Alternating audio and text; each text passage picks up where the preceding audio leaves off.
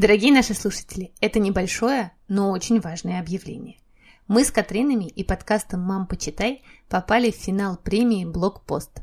Для нас это очень почетно, и мы все выходные пили просека за каждого из вас, кто слушает нас, и членов жюри, которые за нас проголосовали.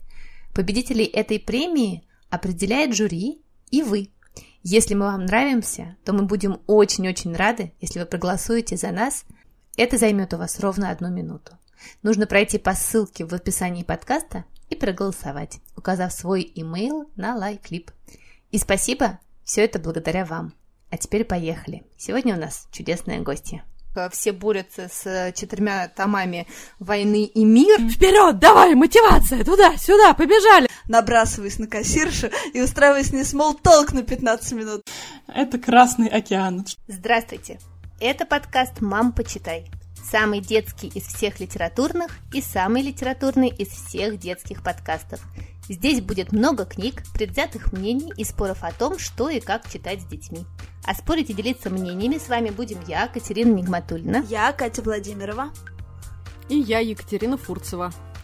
Я преподаю английский и французский языки и пишу книги. Я работаю в школе писательского мастерства Creative Writing School. А я много лет работала в журнале Esquire, затем в журнале Seasons, а сейчас воспитываю троих своих детей. У меня двое детей, Никита, ему 11 лет, и София, ей 9. Моему сыну Дане 6 лет. Моей дочке Жене 12, Василию 7, а дочке Тони всего год. В нашем подкасте мы пытаемся составить список книг, которые нужно прочитать каждому ребенку. А в этом списке отдельно отмечаем те книги, без которых детство представить просто невозможно. Так как мы теперь совсем взрослые, как подкаст, то у нас даже есть свой Patreon. Если вы хотите нас поддержать и стать дедушкой Эриком Карлом или волшебницей Джоан Роулинг, становитесь нашими патронами. Ссылка в профиле. Ну а мы с девчонками очень любим посещать детские издательства. И сегодня мы виртуально, но все-таки пришли в гости к одному из наших любимых издательств, которые печатают невероятные детские книжки. Сегодня мы в гостях у Мифа. И сегодня у нас а, в гостях шеф-редактор Миф прозы и подростковых книг Юлия Петропавловская. Юля, привет! Привет, привет! Привет! Привет! Юль, ну давай начнем э, с того, как ты вообще попала к детским книжкам. Ты всегда мечтала с ними работать? И вообще, как ты стала редактором детской литературы? Ну, я не могу сказать, что я прям всегда вот мечтала именно детские книги делать. Вот это было бы лукавством. я пришла в МИФ, потому что мне просто было очень важно работать в профессиональной команде, научиться делать классные стильные книги, вот. А в этом плане детская литература, особенно познавательный нонфикшн делать, который, собственно, я и пришла, это такой плацдарм, после которого уже ничего не страшно. То есть э, тут есть и сложная задача, да, представить как бы фактический материал так, чтобы он э, стал интересным доступным ребенку, и сложный макет с иллюстрированием, то есть это и тренировка чувства вкуса, поиск подходящего иллюстратора, необходимость мыслить в категории не только текста, э, но и, собственно, визуального сопровождения, э, и работа со стилем, да, то есть тут тоже сложная задача, нужно не, не сюсюкой, да, не садясь э, на корточки перед читателем, все-таки оставаться для него понятным. И, наконец, изобилие полиграфических возможностей, то есть я до мифа не очень знала, что такое конгрев, блин, что у эйфолина может быть несколько видов. Работа с детской литературой — это такая работа для самой требовательной аудитории, э, потому что дети, они не будут читать то, что их не захватывает на 100%. Вот. А каждый редактор знает, наверное, как отче наш, что главное — это учет потребностей целевой, целевой аудитории. А, и вот, собственно, редактор детских книг становится настоящим профи в исследовании читательского поведения, привычек, интересов, то есть вот этих всех маркетинговых штук, которые сейчас я уже могу сказать, что они мне как бы в работе очень э, э, пригодились. В общем, э, полгода я проработала в должности ответственного редактора детских книг, создавала проект с нуля с российскими авторами а, и соответственно, рынок э, изучала, смотрела, какие есть книжки, что мне близко, что мне не близко, и, наконец, увидела очень важную штуку для себя, что если в категориях э, до 10 лет очень много хороших, современных, важных книг, то в категории 10+, их практически нет.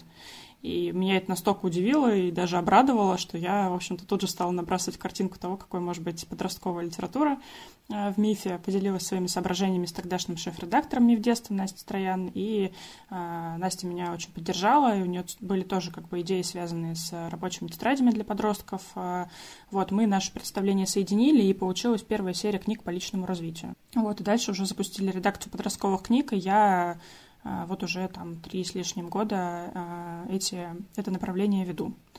Слушай, а скажи, пожалуйста, вот ты всегда э, работала каким-то образом со словами, с текстом? Э, я училась э, в, на факультете журналистики МГУ. У нас там есть прекрасная кафедра редакционное издательское дело. Вот, поэтому, в принципе, да, у меня образование профильное, и по сути, у меня как бы две специальности, да, это журналист и редактор. И как журналист я тоже работала, особенно в студенческие годы, там э, на фрилансе писала всякие э, материалы, всякие тексты, вот. Но как только окончила универ, э, в принципе, сразу устроилась в издательство. Мы делали интересные штуки, э, делали страноведческие всякие журналы и книги, путеводители, запустили линейку путеводителей по Дальнему Востоку России. Вот, ездила я там на Камчатку, каталась на собачьих упряжках и написала даже книжку э, про гонки на собачьих упряжках. Вот. А, смотри, Юр, мне кажется, что ну, все уже знают, что в МИФе большинство сотрудников работают удаленно. И сейчас, ну, в связи с пандемией, все стали работать удаленно, но ты же все-таки работаешь удаленно всегда, там, вне зависимости от того, есть коронавирус, нет коронавируса. Ну, расскажи свой типичный день и как вообще это работает на удаленке. Э, я, наверное, сначала скажу, что мне было сложно в самом начале, а потом уже про типичный день. Э, вначале мне было довольно-таки непросто подстроиться под, э, я бы сказала, размеренный стиль работы в книжном издательстве по сравнению вот с тем местом, где я работала раньше. Там у меня была такая специфика, что мы делали проекты на заказ и постоянно сотрудничали с партнерами, постоянно ездили в командировки, в том числе на Дальний Восток. То есть это была работа фактически 24 на 7. Мы ночевали вместе, в офисе пили, ели, э, слушали музыку. В общем, мы даже в камчатских источниках купались вместе, все, все, все делали вместе. И поэтому, придя в МИФ, я вот очень скучала по этой атмосфере дружеского плеча, который постоянно рядом. Это было самое сложное для меня, не иметь рядом физически единомышленников, с которыми вот хочется свернуть горы. Э, к счастью, в МИФ в детстве была классная атмосфера. Собственно, вот благодаря Насте Троян, про которую я говорила, она и сама горела детскими книгами, и всю редакцию зажигала. И, в общем-то, мы сплотились все-таки в конечном итоге на этой почве. И только, как только у меня вот появилось, да, это ощущение тыла, поддержки, все уже пошло хорошо. Мне уже было неважно, что мы там фактически далеко друг от друга. Э, вот, Настя, правда, потом из МИФа ушла, и нам с девчонками пришлось очень много сделать, чтобы поддержать атмосферу вот этого теплого профессионализма. То есть мне вот это было самое важное. А, потому что я так и до конца и не поняла вообще, я интроверт или экстраверт, видимо, что-то среднее, но оказалось, что для меня очень важно вот это ощущение сестринства, да, чувство, что мы вместе делаем классное дело. По поводу экстравертов, интровертов, да, прости, перебью тебя. Мне кажется, карантин очень хорошо показал, кто вообще правда интроверт, а кто придуривался. Вот я поняла, что я просто захожу в магазин, набрасываюсь на кассиршу и устраиваюсь с ней talk на 15 минут. То есть я уже дошла до этого. То есть я вообще не интроверт. Юль, ну расскажи, вот ты как сидишь целый день, как у тебя проходит? Ты обложена детскими книжками, знаешь, так выглядываешь, где бы взять сэндвич, чтобы позавтракать, а он тоже лежит на какой-нибудь непереведенной еще детской книжке. между страниц, да, книг. Ну, на самом деле, что касается книг, то э, их было много поначалу, то есть, естественно, это э, жадность, хочется заказать все, э, вот, увидеть все э, собственными глазами, потом постепенно это проходит, и сейчас, в принципе, у меня дома не так много мифовских книг, я, э, если, если что-то заказываю, то э, чисто по делу, чтобы посмотреть, например, там, как что-то пропечаталось, да, то есть э, э, в основном в подарок заказываю. Э, вот. Э, вообще, в целом, все, что касается организационных моментов, да, там распорядка дня, множество там табличек, всяких документов, то, а, ну, для всего есть какие-то свои приложения, да, свои способы. Мы с коллегами встречаемся в Google Meet или в Zoom. У каждого в э, календаре прошито расписание, поэтому можно сразу назначить встречу. Все достаточно организовано. Э, вот. Э, Все, что можно обсудить в письменном чате, лучше письменно, а, потому что на удаленке встречи плодятся так, что после 8 часов разговоров тебе нужно еще 8 часов на какую-то спокойную работу. со временем учишься отсекать эти лишние встречи, решать рабо- э, рабочие вопросы быстро. Вот. А по поводу э, твоей шутки с бутербродами, на самом деле, да, в этом есть доля правды, не потому что книг много, а потому что когда ты работаешь удаленно, тебе очень сложно э, перестать работать. Вот. То есть э, утром ты просыпаешься, сразу начинаешь проверять почту, э, в туалете, я извиняюсь, сидишь там, уже отвечаешь на рабочие какие-то вопросы, э, и часто, да, действительно забываешь поесть. Э, вот так вот выделить себе полчаса на обед, это что-то вот для меня достаточно редкое. Я не часто отрываюсь от работы. Вот, а вообще, ну, отвечая на вопрос про типичный день, дни очень разные у меня получаются, потому что очень много задач разного плана. То есть есть организационные задачи, творческие, аналитические, это особо никак не структурировано. То есть у меня нет такого, что, допустим, там в понедельник я решаю там творческие задачи, а во вторник э, аналитические. То есть как пойдет. Вот. Бывают дни там наполненные встречами, да, вот я там созваниваюсь с коллегами, либо из продуктовых команд, э, у меня их три, это подростки, это проза и это воспитание детей, вот, либо из э, соседних отделов, например, из отдела маркетинга, вот, э, много работаю в Google таблицах, то есть у меня, если сейчас открыть Chrome, то там будет примерно 40 табличек. Вот, поэтому у меня очень мощный компьютер, чтобы это все тянуть. Вот, соответственно, всякие данные собираю, анализирую по продажам, бюджетам, ресурсам, показываю потом их руководству, коллегам, вот, слежу за остатками на складе, вовремя запускаю допечатки, чтобы не было стокаутов. То есть это вот такая аналитика, прям аналитика. А, вот, но есть и творческие штуки. Собственно, поскольку я в МИФ в основном работаю над запуском новых направлений э, и редакции, то я очень много анализирую, исследую точки продуктового роста, конкурентную среду, риски, возможности, вот, недавно изучала, есть ли не закрытые ниши э, на рынке книг для родителей. И как? Есть? Их нет. Это Красный океан, что в маркетинге называется Красным океаном, когда просто рынок забит разными предложениями под разные аудитории. Э, мы все равно делаем книги для родителей. Э, я считаю, что у нас конкурентный продукт в этом плане, э, вот, но это очень точечный продукт, который скажем так, очень метко попадает в именно нашу мифовскую аудиторию, то есть это сознательные мамы, которые готовы тратить много времени на то, чтобы разбираться в всех этих вопросах воспитательного характера, э, которым недостаточно старых советских подходов, э, вот, которые ищут какие-то новые, может быть, там, западные подходы и готовы к чему-то новому. То есть э, это работа над э, формулированием продуктовой стратегии и постоянной проверкой гипотез. Вот, я бы так сказала, что больше всего в моей работе вот этого. Да, конечно, я сейчас вот сижу и слушаю, и весь э, романтичный флер работы в издательстве меня просто рухнул куда-то под стол, и я уже просто от обилия сложных слов, Excel-табличек, мощных макинтошев, прям немножечко даже вспотела, аж холодный пот выступил на лбу, сразу да, вспомнила, я что... Понимаю, и у меня даже чтобы, чтобы вернуться вот к этому романтическому флеру и, собственно, вернуться к тому, что же я люблю, я периодически делаю руками все-таки какие-то книжки как редактор. То есть у меня есть и в моем подростковом направлении, кстати, а, книжку про подкасты мы делаем с девочками из Ковендур.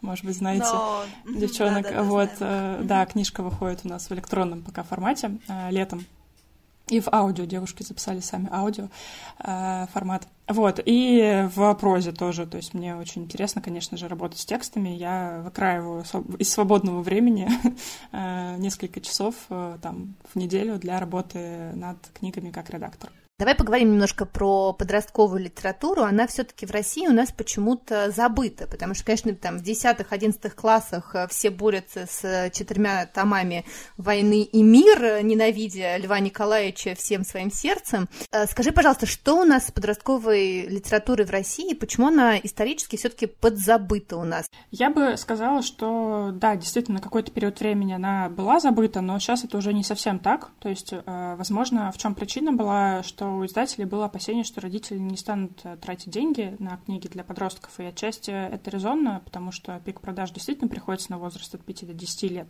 а потом уже появляются другие заботы, репетиторы, поступления в университет, э, и у, собственно, у подростков растут какие-то собственные потребности, да, в самостоятельном досуге, то есть они начинают просить больше карманных денег, там, на кино, на кафе и все прочее. Э, и поэтому как бы считается, что там не так много денег Я думаю, что из-за этого. Но в целом, как бы нам было достаточно нащупать боль родителей, то есть вот эту очень важную потребность, которую книги э, удовлетворяют как минимум не хуже, чем там, какие-то аналоги. И это уже нам дало хороший результат. То есть э, в целом мы были первыми, кто там вот в современной России с книжных страниц заговорил с подростками об их настоящем и будущем, я имею в виду в плане нонфика. Вот, до нас а, именно про полезных подростковых практических книг практически ну, не было. Не то, что практически не было, их не было. Вот, зато после наших э, книжек да, о мотивации, о самооценке, о личных границах, там, о пищевых привычках, принятии своего тела, они как раз стали и у других издательств появляться. Вот это ближайшие, последние где-то 4 года, э, то, что сейчас происходит э, на этом рынке, это очень круто.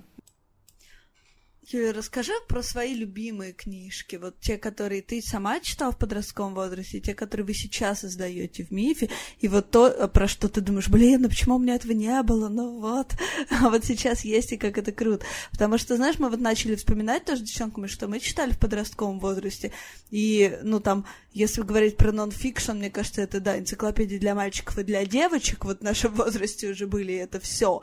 А про fiction, ну, вообще мы читали уже в подростковом возрасте просто взрослые книжки. Ну, то есть, да, была какая-то библиотека приключений советские, но вообще-то это все были, в общем-то, взрослые книги. То есть никакой отдельной подростковой литературы ее, по сути, не существовало. Mm-hmm. Ну да, у меня похожий, похожая картинка. В основном в, подростковом возрасте, в подростковом возрасте я читала отечественную классику, которая по программе была. Но мне повезло, мне это очень нравилось. То есть меня вообще за уши нельзя было вытащить из какого-нибудь Тургенева там или Лермонтова.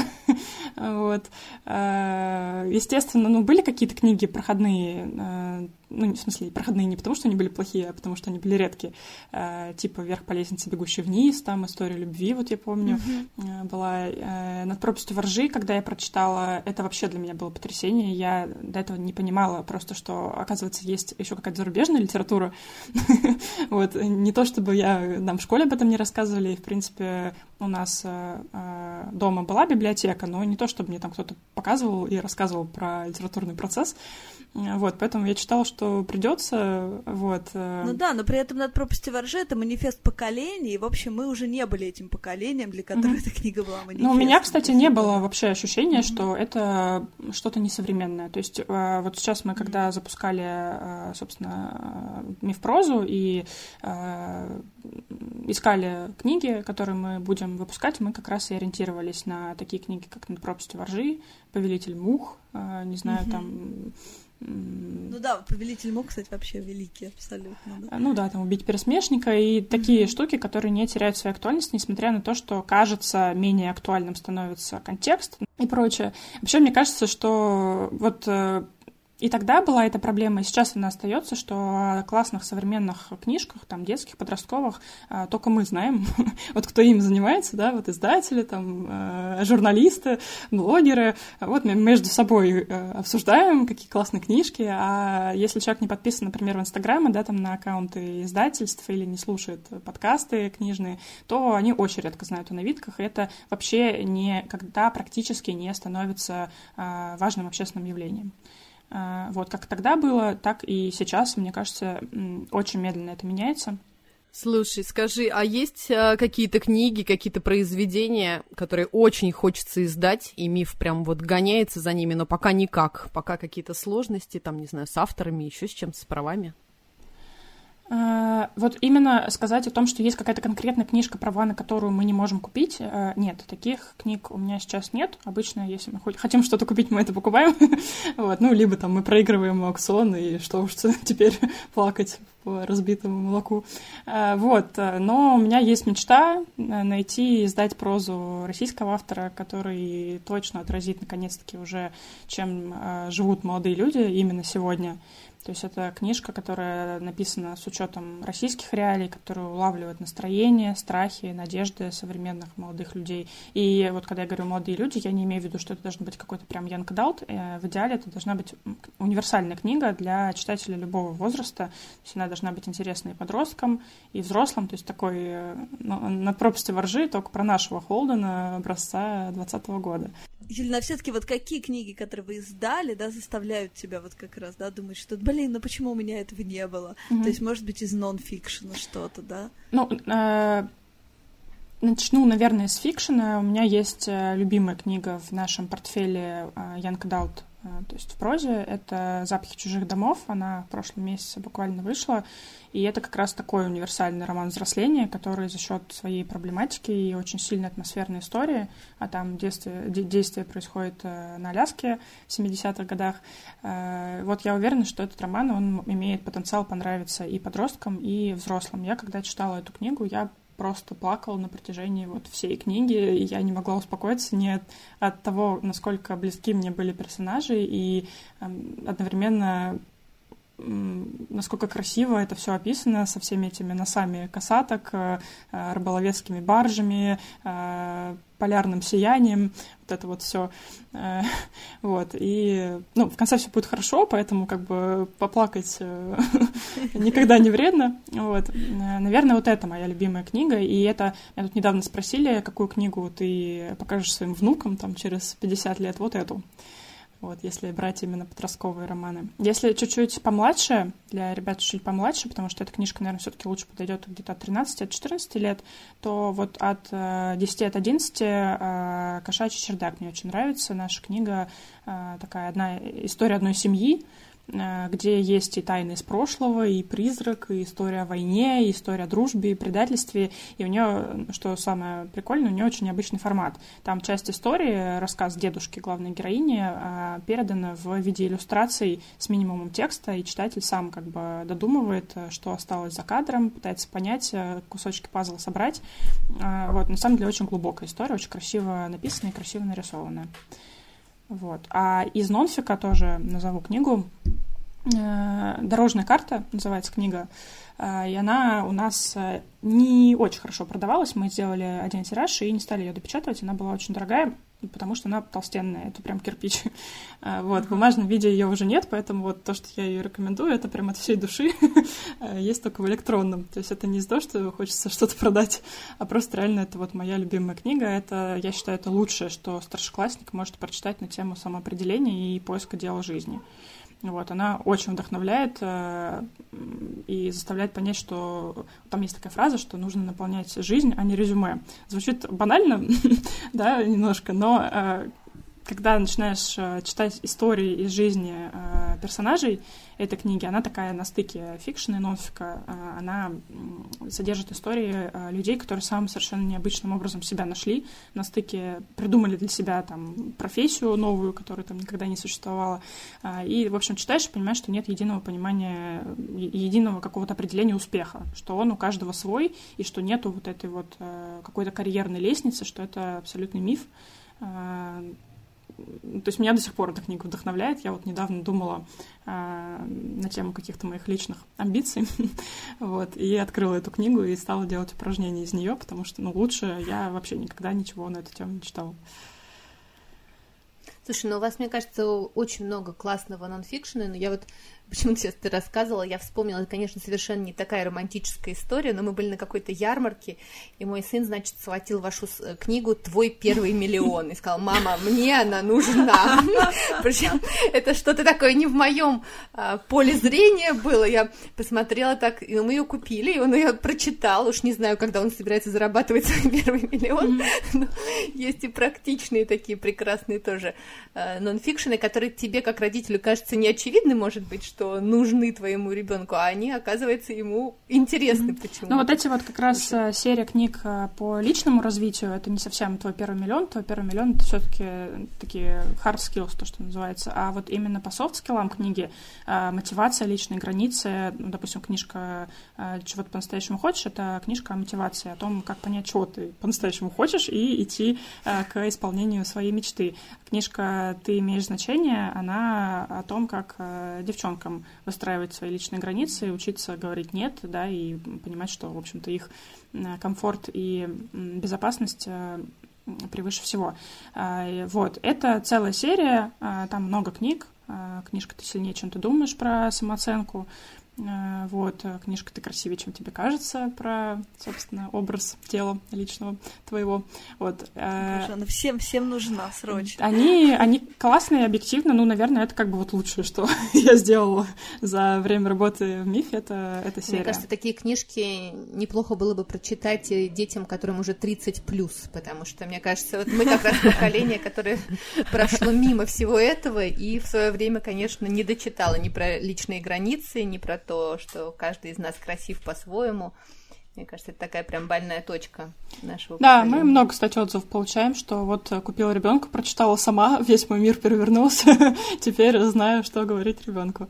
Кстати, вот эта история про взаимодействие с вашими детьми на тему, ну вот как раз вот эти сложные темы, это тоже такой наш э, ракурс э, важный. У нас, например, есть книжка «Как помочь ребенку повзрослеть», э, которая вот прям концентрат вот этой пользы, как общаться с подростком так, чтобы и он не замкнулся, и вам это было комфортно, и это было позволило более продуктивно и безопасно пройти вот этот сложный пубертатный период.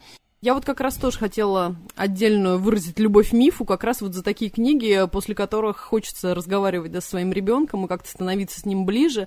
Особенно на фоне того, что ты вспоминаешь, вспоминаешь себя подростком и какие-то там свои истории можешь ему рассказать и поделиться, и поржать, и поплакать, и все на свете.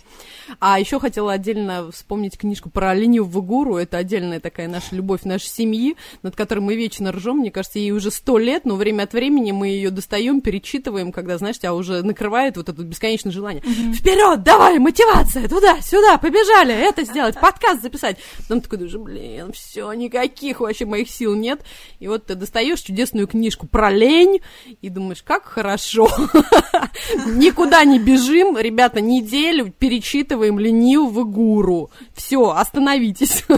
Да, я помню, что я тоже ее как раз читала в какой-то э, во время полета я летела в отпуск, и мне нужно было забыть про все свои рабочие э, дела, отпустить это все, поэтому я решила, что вот, там, эти два часа я посвящу этой книжке. Юля, ты сказала про сестринство. У вас в издательстве одни девушки? Э, ну, скажем так, в редакционной части, редакторской части практически да. Вот. Э, чуть ли не единственный наш юноша, Ренат, это шеф-редактор э, взрослых книг, вот это вот самое личное развитие, бизнес, маркетинг и прочее. Слушай, это очень интересно, потому что, знаешь, вот ты рассказывала, и я подумала о том, что вот подростковую литературу-то в основном девочки читают. Нет э, у вас такого ощущения, девчонки? Где-то, ну, наверное, 70%, да.